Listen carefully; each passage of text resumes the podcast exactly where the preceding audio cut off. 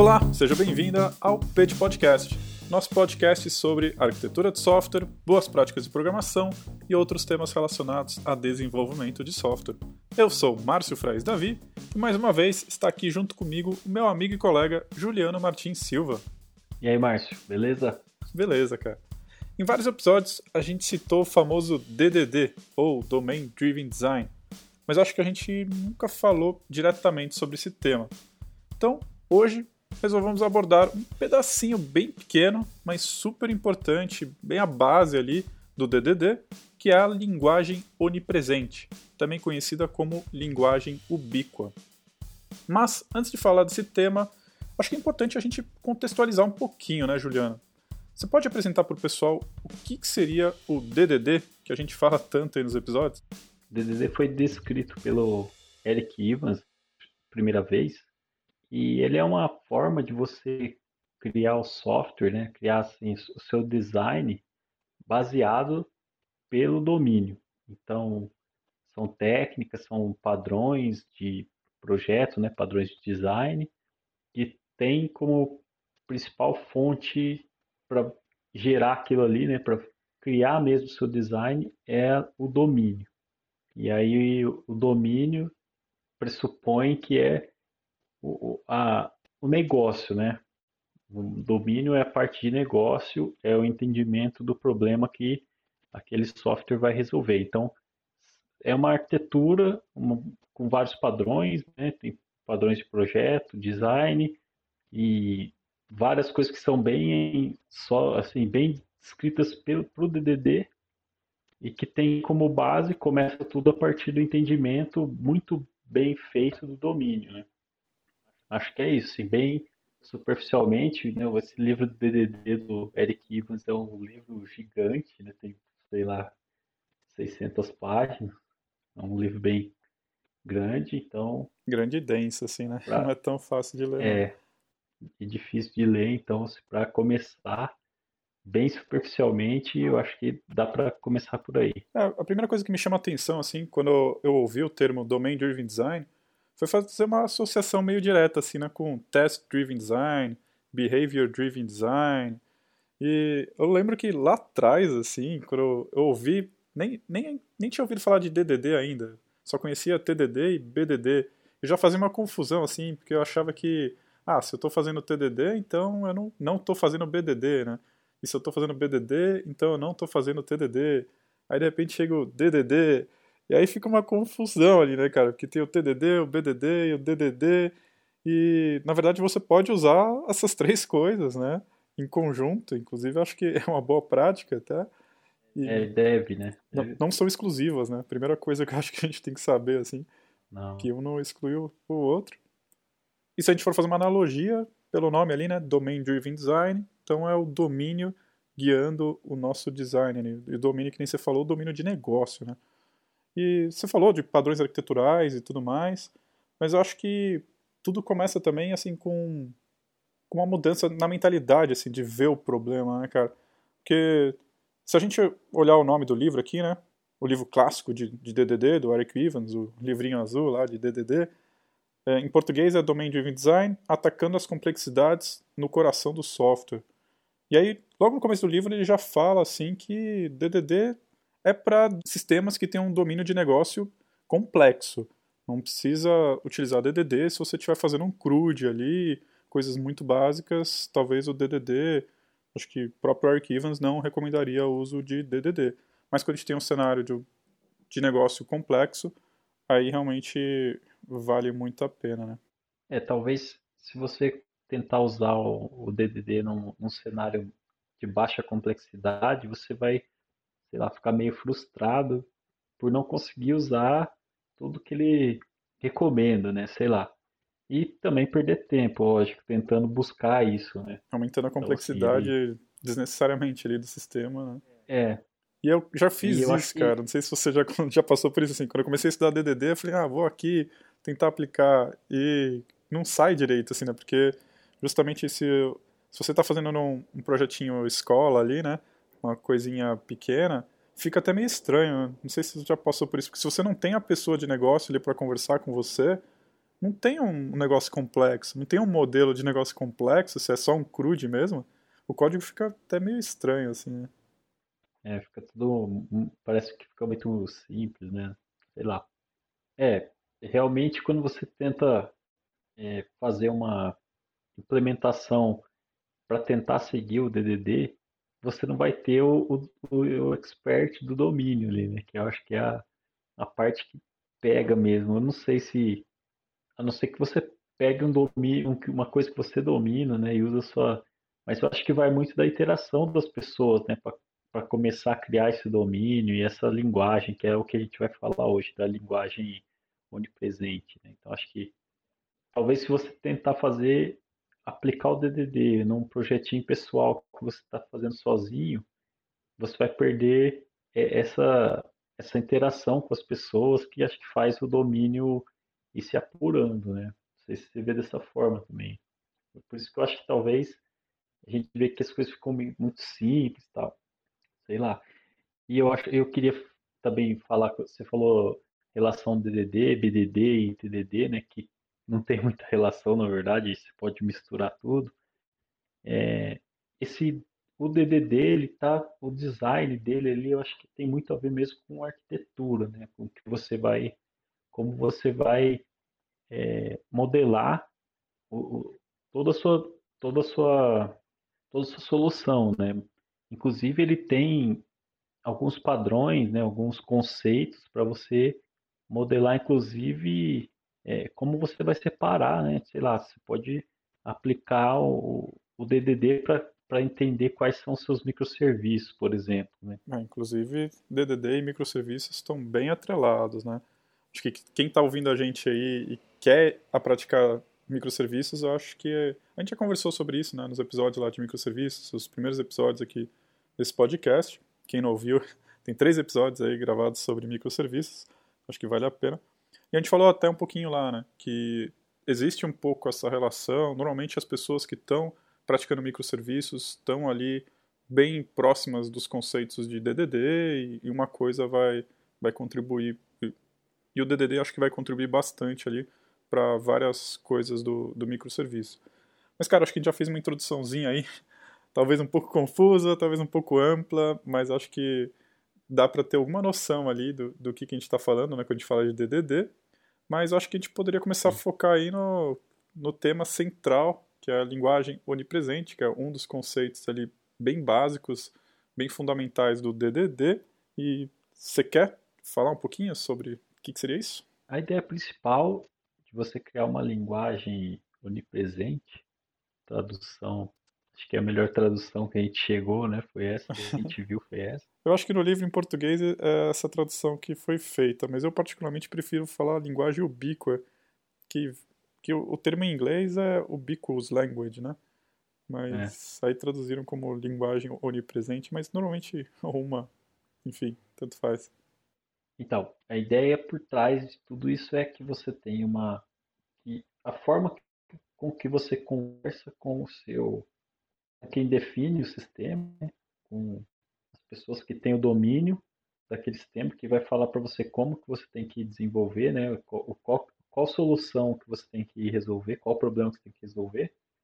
Então, a, a forma que você conversa com a pessoa, é, os, o linguajar que você usa, né, os jargões, ele esteja não só nas conversas com, com esses especialistas, mas sim refletida no seu sistema e que seja uma conversa, é, que seja uma linguagem comum também para os desenvolvedores, quando eles não estão junto com, com os especialistas. Né? Então essa linguagem acaba sendo uma linguagem para todo mundo que está que tem alguma ligação com, com esse sistema, né, com esse sistema que, com esse problema aí, vai falar a mesma linguagem. Então, e, isso, e, você, e a ideia é você conseguir refletir isso no código também, né?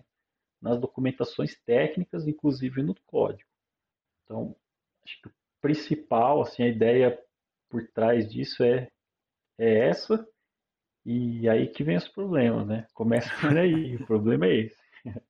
É, eu acho que, para dar um exemplo, né, acho que é muito comum a gente estar tá numa reunião e falando ali com as pessoas mais do negócio, da área de negócio, nosso cliente, a gente usar alguns termos e a gente ter uma certa tradução quando a gente está implementando o nosso código. Né? Isso é muito, muito comum de acontecer, da gente ver de, do código ter um, uma linguagem completamente diferente da linguagem que é usada ali quando a gente está conversando com o nosso cliente. Né?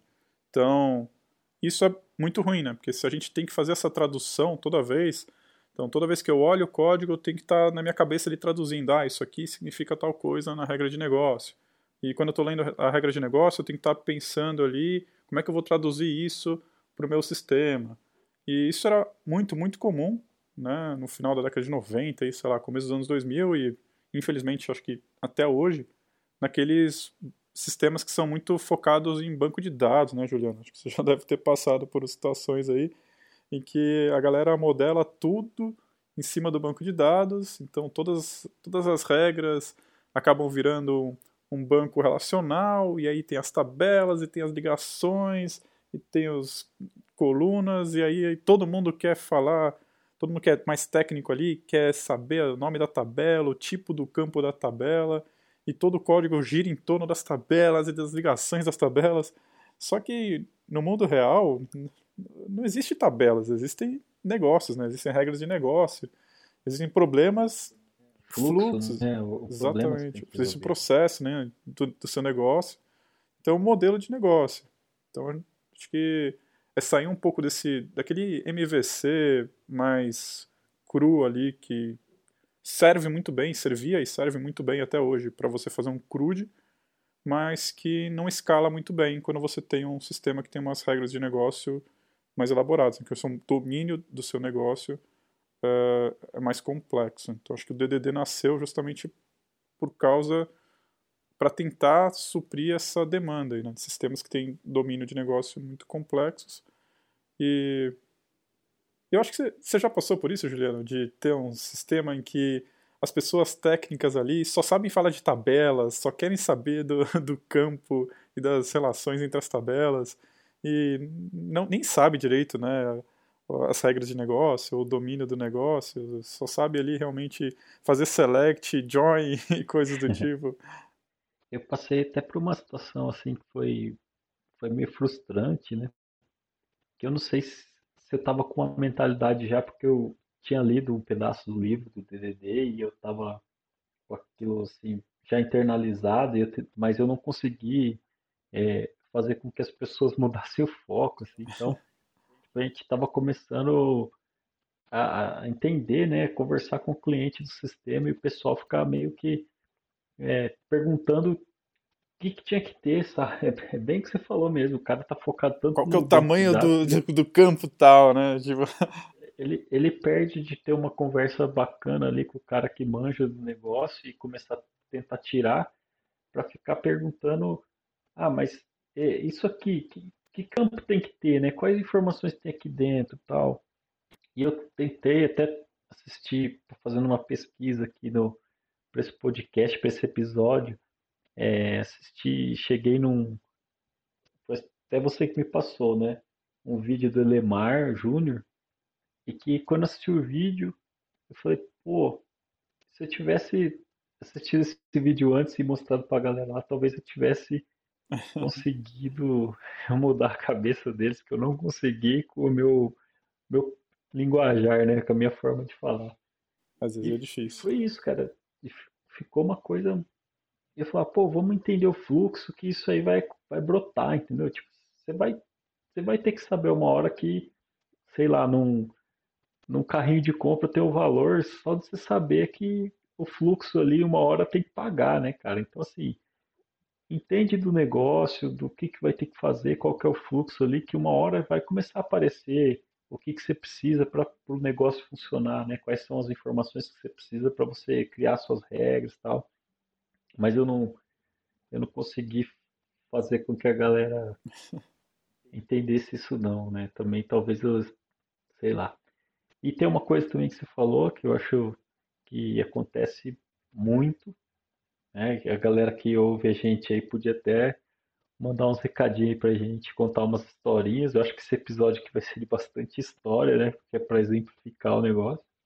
bastante conto, mas é de não é incomum você ter uma pessoa na sua, na sua equipe, né, no seu time, que acaba virando esse tradutor, né? Sei lá, um cara que é especialista em requisitos Sim. ou então aquela tradução às vezes acaba até ficando numa pessoa e essa pessoa fica até sobrecarregada. Um gargalo ali, né? Tudo, todo sempre a pessoa de negócio procura ela, sempre as pessoas desenvolvedoras procuram ela, as pessoas desenvolvedoras não estão tão preocupadas em absorver aquele conhecimento, né? Só está realmente interessado naquele ponto específico ali de como é que eu faço é, esse select aqui, né? Esse join aqui, eu preciso saber como é que eu faço, né? E não é. entender o modelo mesmo, né? E, cara... E aí o cara o cara traduz uma vez do cliente por requisito e depois tem que traduzir outra do requisito por código, né? Então acaba virando yeah, uma bagunça. É a pior situação do mundo, né? Porque você tem duas línguas diferentes, então tem a língua do modelo de negócio, tem a língua do modelo mais físico ali, da, da implementação, e tem uma pessoa fazendo essa tradução. Então tem tantos lugares ali para dar problema, né, cara? E para ter uma falha na, na, comunicação é, é bem ruim. Né? E quando você falava o, o seu exemplo ali da, das pessoas técnicas ali, eu já tive essa situação, mas eu também já tive o oposto, assim, a pessoa que supostamente deveria dar, repassar o conhecimento do negócio, queria especificar como é que ia ser a implementação. Então a pessoa já chegava, então, você precisa criar cinco tabelas, essa tabela aqui tem que chamar tal coisa, e essa outra tabela aqui, aí você vai e eu, não, mas me explica o negócio aí, né? Deixa, deixa eu entender o domínio do negócio. É.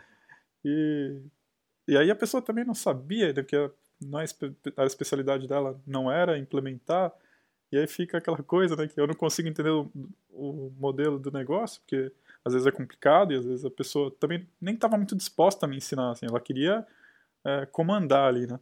É, não sei se já passou por esse tipo de situação, mas também é, é bastante frustrante. É, já passei por algo parecido, sim. É, às vezes a pessoa que está que, que é escalada para conduzir né, um projeto, ela tem uma formação na nossa área e aí ela acaba querendo dar é, invadir uma coisa que não é para ela fazer ali, né? E às vezes é até difícil de lidar, dependendo de como a pessoa. E já vi relatos assim de pessoa de negócio sentado do lado do desenvolvedor ficar falando que ele tem que pôr no if, né? Que é uma coisa meio absurda. mas eu já ouvi gente falar algo, algo, parecido. Mas é, acontece. E é ruim também, né? É ruim igual. É, eu confesso assim, quando eu comecei a estudar sobre computação, e, bom, eu, para quem não sabe, né, acho que todo mundo já sabe aí, mas eu e o Juliano trabalhamos no Serviço Federal de Processamento de Dados, né, SERP. E a gente tem clientes aí, Receita Federal, Denatran, tem uma série de clientes grandes e quando eu me formei, assim, eu não tinha muito interesse nisso, assim, como funciona o processo da Receita Federal. Eu confesso que não era uma coisa que, que me trazia grandes prazeres, assim, né, entender como é que funciona o sistema de processo da Receita Federal, assim. Eu queria escovar bit ali, né, queria programar em Java, queria aprender banco de uhum. dados e sistemas distribuídos, arquitetura, e eu não tinha tanto interesse, assim, né. E no começo na, da minha carreira, assim, né, quando eu me formei lá em 2005, muito antes de eu entrar no SERP, eu já sofri um pouco com isso, assim, de ter um foco muito grande ali só em tecnologia, só em aprender a linguagem, aprender os frameworks e, e na hora que chegava na parte de negócio eu, eu não, não prestava muita atenção, eu não tinha tanto interesse assim. E hoje eu vejo que, nossa, era um, uma falha muito grande assim na, na minha formação como profissional, que faz parte, né, cara? Se a gente está implementando o sistema, não faz sentido a gente deixar de lado esse conhecimento, assim, né? Claro que a gente vai precisar sempre de ajuda, sempre vai ter pessoas que manjam muito mais do que a gente, mas a gente tem que estar tá sempre absorvendo esse conhecimento para tentar justamente trazer para dentro do sistema. Né? Como você falou, voltando aí para o tema central da linguagem onipresente, se eu não entender o modelo, eu não vou conseguir implementar ele da forma mais correta, mais próxima da realidade ali, né, cara? É, e eu, eu acho também que o DDD, ele, até, até nesse sentido, ele, ele é interessante, porque mesmo as pessoas mais técnicas, né, que às vezes acham meio, meio chato, assim, meio tedioso ficar é, entendendo do negócio, ele traz aí uma, um desafio, né? Que tipo, ah, agora você, beleza, você é técnico, você é bom, você é arquiteto de software, então agora eu quero ver você representar esse domínio aqui. Eu acho que tem até uma. Se o cara olhar por esse lado, talvez ele se interesse mais, porque tem mesmo, né? As pessoas que tendem a, a, a querer ficar mais no, no escovando bit, né? Como você falou, mais na parte, na parte mais baixo nível, né? Então, eu acho que até nisso dá para encaixar aí uma galera. Então, Márcio, mas tem uma coisa aí que a gente precisa tentar falar para a galera aí. Que, beleza, a gente deu um overview, tem que ter uma linguagem que todo mundo fala.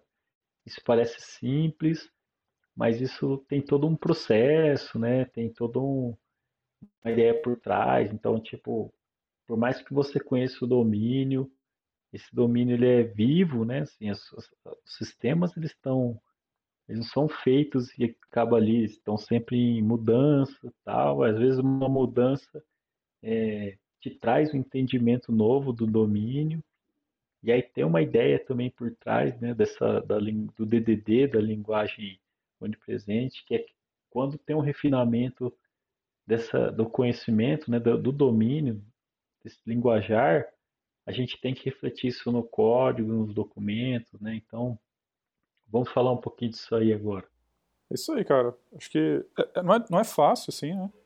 Então, o conceito é muito simples, né? Da linguagem onipresente é só realmente essa. É, é simples assim, usar os mesmos termos, a, a mesma linguagem na documentação, nas conversas, no código.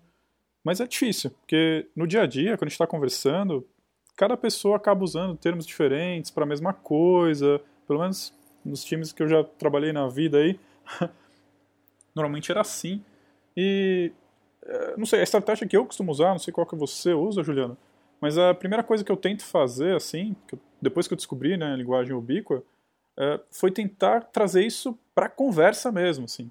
Então, o primeiro lugar que eu tento colocar isso é na conversa. Então, se a pessoa usa uma outra expressão, uma outra palavra para dizer a mesma coisa, eu interrompo, paro, falo, ah, é tal coisa, e eu vou, tipo, martelando aquele conceito ali, uh, pedindo para as pessoas usarem, né, tentando fazer com que o time passe a usar aquela expressão, e depois na documentação e também no código, assim. Mas acho que, não sei, na minha visão, não, não sei o que o Eric Evans pensa sobre isso, não lembro dele ter falado alguma coisa sobre isso, mas acho que, primeira coisa, assim, a, a conversa, a gente começar a ter palavras ali, expressões para representar as mesmas coisas, e usar essas mesmas palavras na hora que a gente for escrever os casos de uso. E, por último, também no, no código ali, fazer isso, assim. E refinar o tempo inteiro.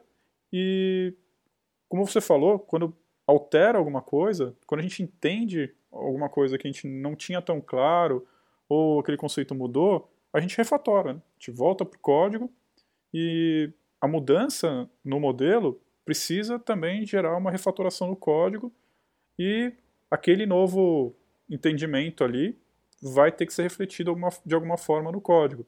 Às vezes o código continua funcionando exatamente igual, não muda nada para o usuário final, mas o código interno ali, né, a implementação, passa a ter algumas pequenas mudanças para refletir essa, esse novo entendimento, ou essa nova realidade do, do domínio. Mas eu fiquei curioso para saber você, cara, tipo, como é que... O que, que você acha que pode ser a primeira forma de tentar trazer a linguagem ubíqua para um, um time, para um, um projeto? Eu acho que a forma que você citou é uma forma bem interessante, Márcio, porque você começa a usar a linguagem ali, né, que ele, os jargões, as definições, e eu acho que até no, quando isso começa a internalizar e começa todo mundo usar mesmo isso no, no, no dia a dia, as conversas passam a ser mais, mais simples, né? Mais simples no sentido assim, de ter menos explicação, menos ali, né? sabe? Né? É, mais fluida. Então, tipo, você fala lá um jargão, todo mundo entende o que, que significa, você não precisa ficar falando, olha, isso aqui é quando o, uma coisa acontece e reflete em outra, porque aquilo ali você já tem uma, né, um entendimento comum ali. Eu acho que isso também facilita muito, até porque a gente está falando de comunicação, né? Comunicação não é uma coisa simples E quando a gente alcança um nível de conseguir né, falar uma coisa simples que tem um significado ali único, eu acho que vai vai dificultar, vai diminuindo os ruídos na comunicação. Né? Acho que é isso. E realmente a gente até teve, fez um episódio de foturação e surgiu essa. A gente falou lá qual era, quais, que era, quais eram as oportunidades de refatoração, né? Os momentos de fazer refatoração. E, e nas pesquisas que nós fizemos, a gente chegou nessa do DDD, né? Que quando você refatora, não é para melhorar o código, não é para fazer, não é para corrigir, não é para fazer nada. Né? Corrigir não, né? Refatoração não é para isso, mas não tem essa ideia comum da refatoração que é melhorar a qualidade do código, mas sim refletir o que o domínio diz, né? Então acho que é, foi até interessante essa, essa parte aí. É, eu tenho um episódio, você me lembrou aqui, cara. Teve um sistema que eu participei e que de determinada parte do sistema a pessoa só podia acessar se ela tivesse em determinadas condições. E aí, a pessoa que trabalhava no negócio, ela ficava descrevendo qual, o que a gente tinha que fazer para verificar aquela situação. Toda vez ela fazia isso. Então é, ah, a pessoa que fez tal tal coisa e tal tal tal e tal tal tal tal tal tal, aí ela pode fazer essa operação. E ela ficava repetindo essa essa mesma frase várias vezes. Cada vez ela falava de um jeitinho um pouquinho diferente, mas era basicamente a mesma coisa. E eu fiquei tentando arrancar dela algumas vezes, assim, tipo, mas o que, que isso representa, né? No, no modelo de negócio, o que, que isso significa? E ela tinha um pouco de dificuldade, assim, de, de entender o que eu estava querendo dizer ali. E ela meio que repetia uh, o que, que eu deveria fazer, qual que era o if que eu devia colocar no código. E eu estava falando, não, mas ok, né? Eu sei que em algum lugar do meu código eu vou ter que verificar se naquela tabela o campo tal, que é um campo booleano, sei lá o que, tá true ou false e naquele outro a data é maior. Tudo bem, eu, eu entendi que eu vou ter que fazer isso, mas o que, que isso representa? Né? Exatamente, exatamente, exatamente. E aí, putz, aí tem uma vez que eu sentei e falei, não, a gente vai dar um nome para isso. E aí da, um, um, dos analistas que estava no time ficou meio bravo, assim, não, chama de qualquer coisa, tipo, não, não importa, sabe? E eu, não, vamos, vamos sentar todo mundo aqui pensar. E foi assim, uns 15 minutos, todo mundo conversando. Uh, eu insistia assim para parar até a gente chegar num termo que todo mundo é, concordasse. E a gente chegou num termo que era a gente chamou de usuário confiável. Né? Então, se a situação do usuário for confiável, então a gente permite. É um nome que acho meio ruim. todo mundo achou, tá, não é o melhor nome do mundo. Mas depois, se a gente achar um, um nome melhor para o domínio, a gente pode refatorar e alterar. E ficou tudo, toda a lógica ficou isolada em um método só. E aquilo, aquilo antes, né, era um if que estava espalhado em vários lugares do código, e cada vez aquele if lá tinha pequenas variações às vezes, o que dava problema. Uhum. E aconteceu muito, muito exatamente o que você falou, assim. A partir do momento que a gente começou a usar esse termo, todas as conversas ficaram mais simples. Assim, ah, por, quando que a pessoa pode fazer tal coisa? Quando a pessoa, né, quando esse usuário aqui é confiável. E acabou a discussão, fica muito mais claro, muito mais fácil de discutir. Assim, é um exemplo bem besta, talvez não seja o melhor exemplo do mundo, mas aconteceu não muito tempo atrás e, e, me ajudou muito, assim, uma coisa tão simples assim, mas que, que já facilita bastante a vida de todo mundo. É, parece um exemplo simples, mas isso facilita a vida no dia a dia, né, cara? Porque se você não tem isso, pensa que você tem que, ah, vou escrever um e-mail. O e-mail fica bem mais difícil, você tem que ficar escrevendo lá o que. que... Então ali você está conversando entre o... as pessoas, se você usar esse termo, todo mundo já sabe. Então, assim, tu... acho que a comunicação flui bem melhor em... de qualquer forma que seja, até nos documentos, né? Então, acho que é, não é, um, não é uma, um exemplo simples, não. Acho que é um exemplo que a gente passa aí todo dia e que é assim que a gente refina mesmo. Acho que é essa a ideia é um exemplo que é fácil de lembrar, né, cara? Porque antes tipo, você tinha que lembrar quais eram os campos da tabela, sabe? Quais eram todas as condições possíveis e imagináveis para aquele usuário ser considerado um usuário confiável, sabe?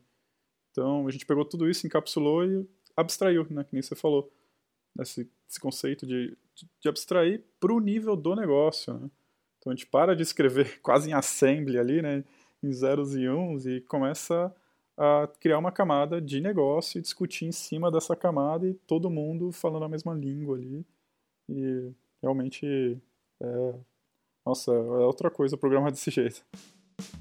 Você está ouvindo o Page Podcast. Se estiver utilizando o Apple Podcasts, não esquece de deixar cinco estrelas aí pra gente. E se puder, ajude também na divulgação desse trabalho, para que possamos atingir cada vez mais pessoas.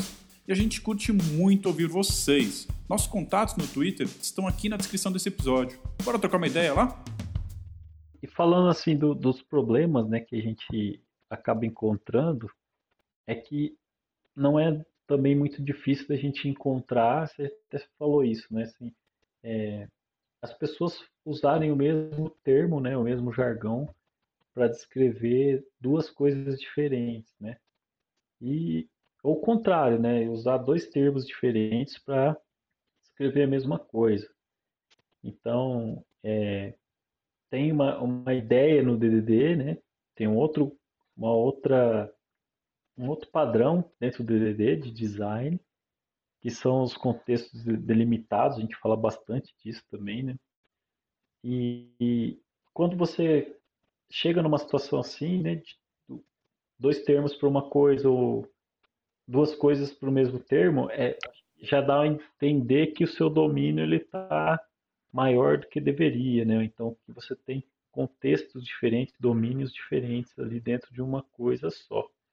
Então, eu não sei se você já passou por isso, eu já passei por isso algumas vezes, até umas histórias engraçadas, você passou por isso já, mas eu acho que essa é uma das, é uma das coisas que a gente tem que tomar cuidado, e, não, e também não é tão incomum, né, essa ideia de você ter o, os contextos delimitados, você vai, é, cria isso já para separar mesmo, né, tem, então, assim, o DDD ele não é contra você ter esse termo que define duas coisas diferentes, e nem, nem o contrário.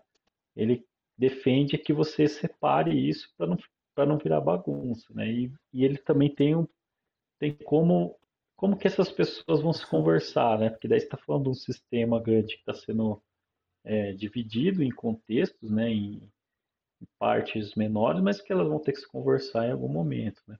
Então ele também define isso. Mas voltando para a linguagem, queria saber se você já passou por isso. Vou dar uns exemplos aí para a galera conseguir também é, enxergar. Então também tem os exemplos que são engraçados. Aí você, depois eu falo. Não, cara, acho que todo mundo já passou por isso e né, o famoso bounded context aí do DDD, né? E eu acho que isso é muito, muito comum em sistemas em que tem aquela entidade que fica relacionada com uma tabela no banco, assim, né? Então, eu tenho lá no meu banco a tabela users, e aí eu tenho uma classe que vai mapear essa tabela, e aí normalmente as pessoas ali no MVC, alguma coisa assim, vão para dois caminhos, né? Ou vão para o modelo anêmico, que esse, essa classe só vai ter get set basicamente e vai ser quase um DTO ali para um objeto do, mapeado naquela tabela, ou então vai fazer uma fetch entity, né, que vai trazer várias regras de negócio para dentro daquele objeto, que é um padrão que eu via muito, cara, no Rails. Uh, existem outras formas de trabalhar no Rails, acho que já vi gente até trabalhando com DDD no Rails, textos, nunca vi na prática, mas textos eu já vi. Mas se você for fazer um tentar seguir ali o padrãozinho básico do Rails e às vezes até um Hibernate, dependendo de, de como você faz, de quem te ensinou. E, enfim, se você for seguir um modelo MVC mais antigão ali, dos Java Beans e tal, talvez você vai colocar bastante lógica nessas entidades e ela vai ficando cada vez mais gordinha, assim, né? Então, você tem a tabela usuários, aí você tem a classe usuários, usuário, aí você vai lá, começa a colocar um monte de lógica, um monte de lógica, um monte de coisa, de contextos completamente diferentes, aí você olha e fala, ah, mas tem a ver com o usuário, então, e você não tem essa abstração, né? Então, no, de, no determinado momento, talvez o usuário represente uh, o paciente, em um outro momento, o usuário pode representar uma outra coisa completamente diferente. E só que como você está mapeando para uma tabela usuários, a pessoa vai lá e coloca tudo na, na mesma classe e não, não cria essa abstração de negócio. Então, em vez de ser né, um domain-driven design, é um, sei lá, né, um database-driven design ali, né? data table-driven design, não sei, estou inventando os termos aqui, mas é totalmente focado ali na tabela, no banco. E quando acontece isso, né, os times, os projetos que acontecem, que seguem isso, assim, né, é, eu vejo acontecendo bastante isso, infelizmente, e fica uma coisa bastante difícil de dar manutenção, não escala bem. Uh, funciona para sistemas pequenos, mas quando você precisa escalar, não, não o sistema em si, mas o modelo de negócio, né? Então, quando o seu negócio precisa escalar, precisa ser mais complicado, precisa ter mais contextos diferentes, não escala bem e fica difícil. O seu, seu sistema não, não, não, não cresce, né? Fica bem, bem difícil de, de dar manutenção e tudo mais. Mas agora eu tô curioso, cara, que, qual, dá um exemplo real aí pra gente. Acontece muito também, peraí, já dou exemplo. Acontece muito é, também quando você. aquela ideia de querer reutilizar tudo, né? A gente também já falou disso no episódios passados aí. Sim, cara. Uma ideia fixa de não poder duplicar e não poder. É, e ter que reusar né, tudo que já tem. Então, às vezes, você tem lá um, sei lá, uma, uma classe, sei lá, cliente, né? E aí você está num contexto de, sei lá, de pagamento, você tem que ter o endereço. E aí você está num outro contexto de, sei lá, devolver um crédito que o cara fez lá, uma compra. É outra coisa e precisa de um. De, e aí vai colocando tudo no mesmo lugar, né? Então. Aí você vê tem uma tabela com 100 colunas ali, contexto completamente Isso, diferente é. e tudo junto ali.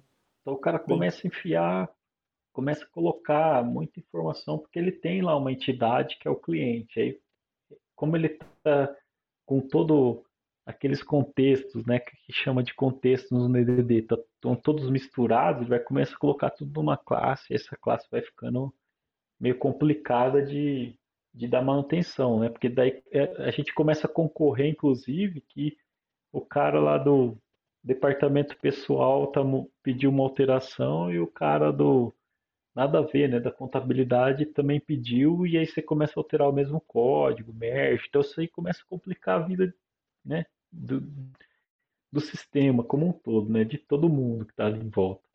É, a gente volta naquela ideia de quem que está pedindo a alteração, né? Então se Sim, a gente duas pessoas também, né?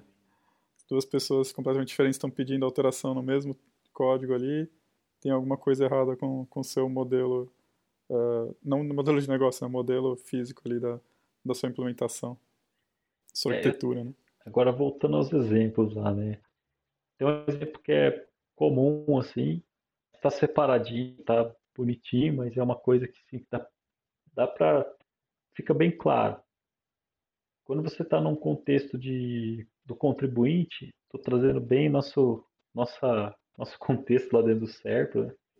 você está na visão do contribuinte ali, é, o que esse cara tem que pagar para a Receita é um débito para ele, né? na visão dele, do contribuinte é um débito. Esse mesmo débito, essa me essas mesmas informações, ela vai para um outro, para uma outra fronteira ali, né? para um outro contexto, que é quem está olhando é o cara da Receita Federal, né? Então a visão Receita Federal do negócio e aquilo ali não é mais um débito, aquilo ali é um crédito tributário, né? Porque eu, isso acontece muito na contabilidade também, né? Tipo, inverter os. Mas sim, é a mesma coisa. Às vezes você vai numa reunião, você vai falando débito, o cara do outro time está falando crédito tributário, crédito, o CT, que é o apelido. Então, assim, é, isso é, um, é, uma, é uma das, né, um dos problemas aí não é bem um problema, mas sim, a gente tem que identificar isso, tem que perceber que isso tem que ser separado em contextos e a gente tem que, de alguma forma, mapear. Falar, ó, quando, esse, quando esse time fala débito, o outro time está falando CT e está todo mundo se entendendo, estão falando da mesma coisa, né? Então, assim, tem uma... É, tem, tem esse, esse probleminha, esse ruído.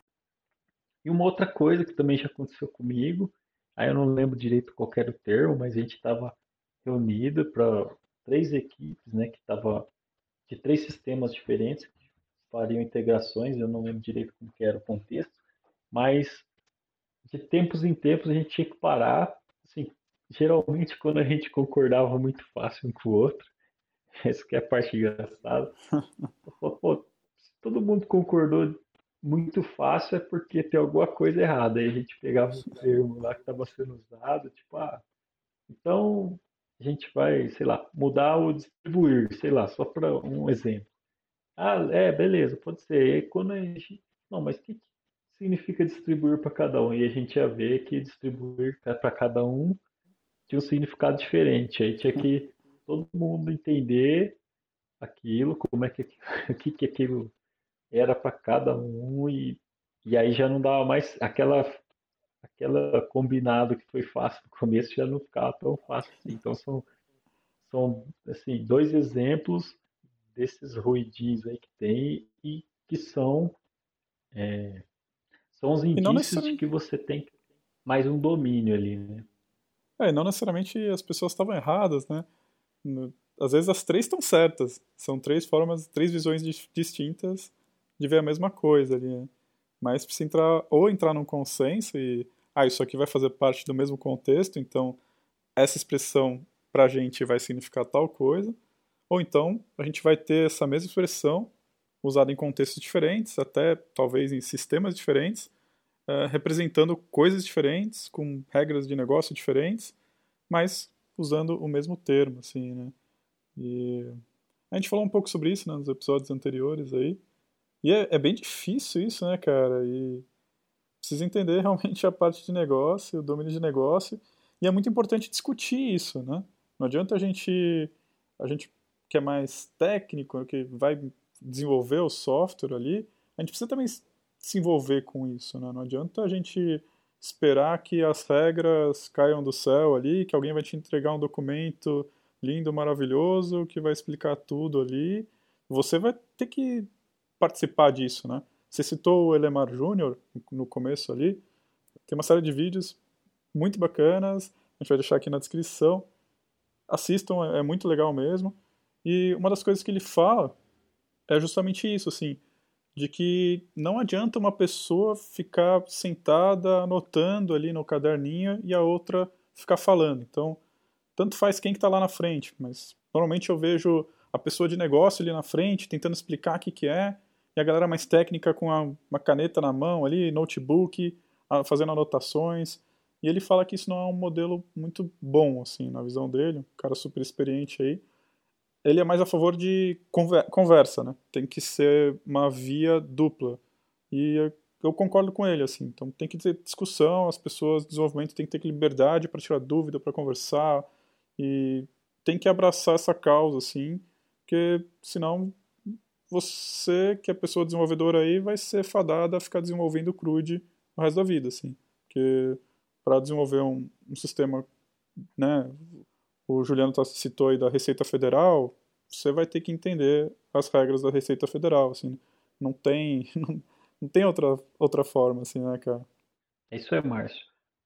Eu, eu também, assim, posso dizer que a linguagem, ela não é criada só pelos pelos especialistas do domínio. Né? Então, assim, não é, não é o desenvolvedor ter o trabalho de tirar do cara ali a linguagem, né? É uma conversa que, inclusive, às vezes é necessário que o próprio desenvolvedor denomine certas coisas que, como a gente tem a ideia no DDD de fazer a linguagem que é usada, refletir no código, algumas coisas a gente vai ter que colocar também ali para o cliente para a gente conseguir fazer com que isso case, né? Assim, então, não é uma, não é só você entender os jargões de uma área, né? Você tem, você vai fazer essa troca, né? Para que aqueles especialistas de né, domínio, os especialistas de técnicos, né? Os especialistas técnicos consigam conversar entre si sem usar nem muito o jargão técnico, né, que aí vai deixar um sem saber, né, e também às vezes nem muito o jargão de domínio do, do, do, especialista, porque também Então, assim, é tentar criar mesmo uma, uma linguagem que aquilo fique bem, bem forte, assim, para todo mundo que está participando, né? E tem essa parte também de você colocar aquela linguagem dentro do, da parte técnica. Então, não é uma via única, assim, não é você pegar um, um, um livro, sei lá, de a parte de saúde e começar a estudar todos os jargões deles, todas as coisas que eles falam, ou então ficar assistindo como é que um hospital funciona e, e anotando ali o que, que eles estão falando, né? Como é que eles denominam certas coisas e criar um glossário, né? né? Acho que não é essa a ideia. Né? A ideia é você é, conseguir representar as coisas. Então, para você representar o domínio num sistema, às vezes você tem que também colocar uma, algumas coisas de sistema na cabeça do cara do domínio, assim, né? daquela linguagem. Né? Então, não é uma coisa só de ouvir, não. Acho que pelo menos é assim que eu entendo. É, eu acho bem legal a sua fala. Até porque, né, cara, em algum momento a gente vai ter que implementar isso, assim, né? Então também não adianta ser uma coisa super mega abstrata que não é possível de ser implementada, né? Então, às vezes, né, o mundo real, assim, é, é difícil de representar às vezes. Então, precisa ser feitas adaptações, a gente precisa fazer com que seja viável a gente conseguir representar esse modelo de alguma forma ali no código também. Né? Existem limitações, né? Existem as linguagens de programação têm limitações, os bancos de dados também têm limitações, e às vezes pode ser que isso faça com que seja necessário algum tipo de adaptação ali, né? É, mas o importante acho que é que isso seja o mínimo necessário ali. Sim, às vezes você monta uma, uma arquitetura lá que vai usar eventos, por exemplo. Né? E aí você pode falar de eventos na linguagem, mesmo que não seja uma linguagem natural do domínio, mas vocês pode colocar isso ali, entendeu? E criar essa linguagem junto com, com o especialista de domínio, porque ele também vai ter que entender quando você falar assim, ah, a gente tem exemplo dentro do Serpro disso, né? De, de, sistemas que trabalham bastante com eventos, né? Então, tipo, o cara fala ah, o evento 205 e tipo o cliente entende o que, que é o, o, a pessoa que consome seu sistema sabe, a equipe que está. Então, eventos são coisas que pode ser assim, eu desenvolvi um sistema baseado em eventos e aí eu coloco o evento para o cara do negócio também saber que, que, que, quais são esses eventos. E pode ser uma decisão técnica, né? Então acho que essa é a ideia, assim, para dar um exemplo. Acho que é mais ou menos isso. Tem que trocar ideias e conversar e não necessariamente o que vai funcionar melhor para o meu time, para o meu projeto, vai funcionar melhor para o seu time, para o seu projeto, para a sua cliente. Então, é encontrar uma linguagem ali e tentar fazer com que o domínio oriente o nosso design e às vezes o nosso domínio talvez seja um, uma coisa um pouquinho mais técnica em alguns pontos e tudo bem, né? Desde que a gente consiga conversar desse jeito aí em todos os né, nas nossas conversas, nos nossos documentos e nosso código e que isso não gere ruídos e que isso não gere uma coisa muito baixo nível, é, né? Acho que cada time vai, vai, vai decidir o caminho que precisa seguir. É, Márcio, inclusive a forma de criar documentação do sistema, né, diagramas e a forma que as equipes def, definem aí para comunicação, né, de, sei lá, eu acho que esses diagramas, esse, toda essa documentação, documentação de requisito, tem que levar em conta a linguagem, né, essa ideia. Mas tudo que você replica, né, demais, então depois você vai ter que ficar é, tomar cuidado com o que a gente já falou também no outro episódio, né, de às vezes você fica com muito preciosismo ali para fazer, para criar um diagrama, uma documentação e aí aquilo fica perdido.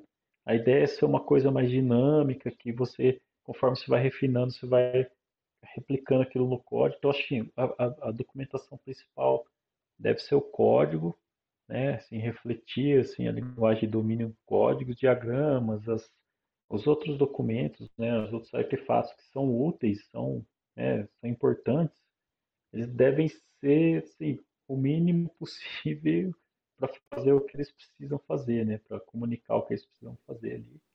E até para não ter essa, esse, é, esse, trabalho extra de você ter que ficar sempre é, lembrando de alterar e não ficar aqueles, aqueles documentos inúteis, né? Eu acho que até tem documento que se dependendo do caso, eles são até descartáveis, né? Assim, tipo, às vezes você precisa no começo de um projeto criar um glossário, porque, como você falou, você tinha que ficar voltando lá e reforçando que aquilo ali que o cara estava falando era um termo X, então assim, talvez um glossário seria legal para você ter aquilo ali, mas depois do tempo, será que faz tanto sentido ter aquilo ali ainda ou não?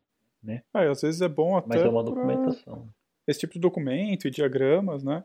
Podem ser muito úteis também para justamente conversar com a pessoa especialista ali do domínio de negócio para elucidar essas, essas ideias, né? Porque às vezes a pessoa também não sabe exatamente o que ela quer, o que o sistema vai fazer, ela tem alguma ideia ali, mas ela também tem dificuldade né, de se expressar. E às vezes esses diagramas mais simples, né, não aquele diagrama OML cheio de coisa, extremamente complexo, não que você não possa usar um diagrama OML de vez em quando, um diagrama simples ali, de sequência, de classe, alguma coisa assim, uh, pode ser usado, né, mas muito com esse foco que você falou, vamos criar aqui, vamos trocar ideia e joga fora depois, de preferência, assim, tenta não guardar muitos artefatos, assim, mas a gente já está até falando um pouco de ágil, né, de programação extrema e tudo mais.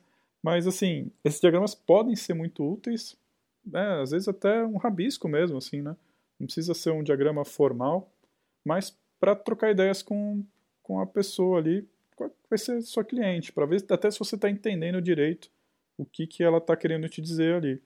E também protótipos, né, cara? Às vezes protótipos, na hora que a pessoa vê ali, então, já é uma forma de refletir o seu entendimento sobre o domínio, né? Você, pessoa desenvolvedora, vai lá e fala, ah, então é isso aqui que, que você quer, é isso aqui que representa o, o domínio. E às vezes até só a camada visual ali já te ajuda a ter uma conversa ali com, com a pessoa. E o protótipo pode ser uma ferramenta ali de, de tentar validar um pouco esse domínio, explorar e, e tentar entender.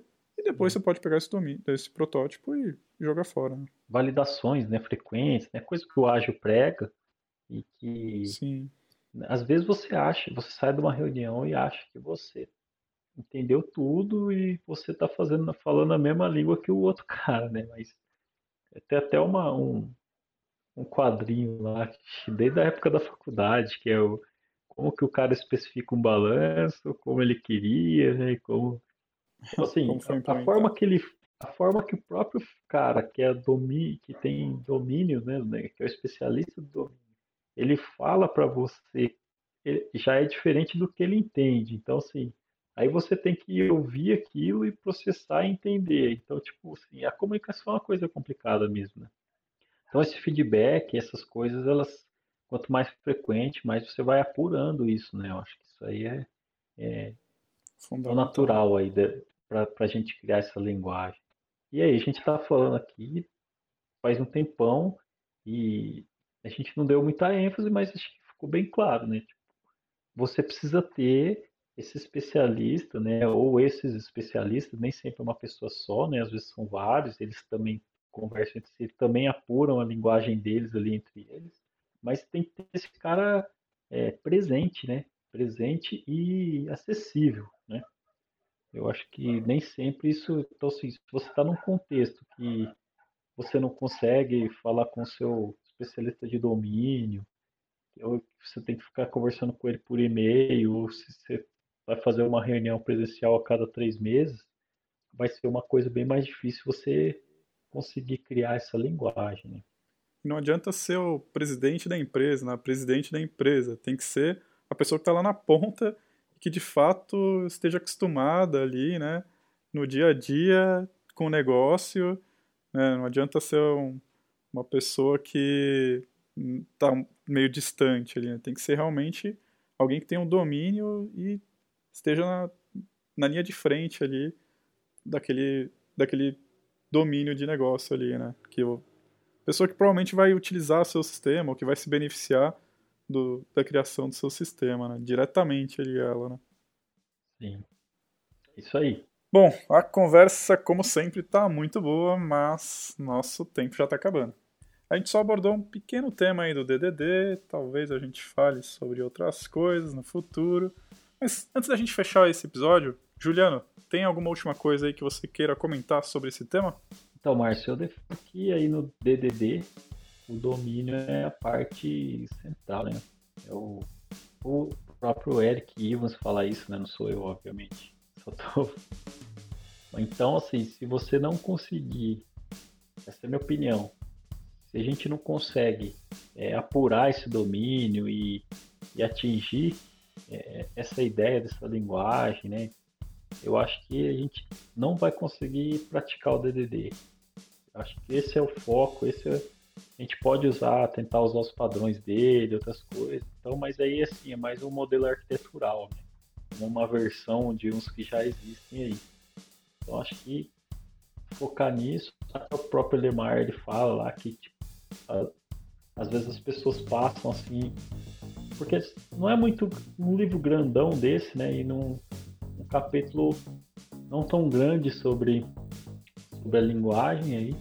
Então acho que a galera até meio que passa despercebido por esse capítulo e não, não pega que essa é o coração do treco. Aí. Mas é isso aí, a conversa foi boa. Tomara que a gente tenha, tenha conseguido explicar um pouquinho o que é a linguagem ubíqua para a galera.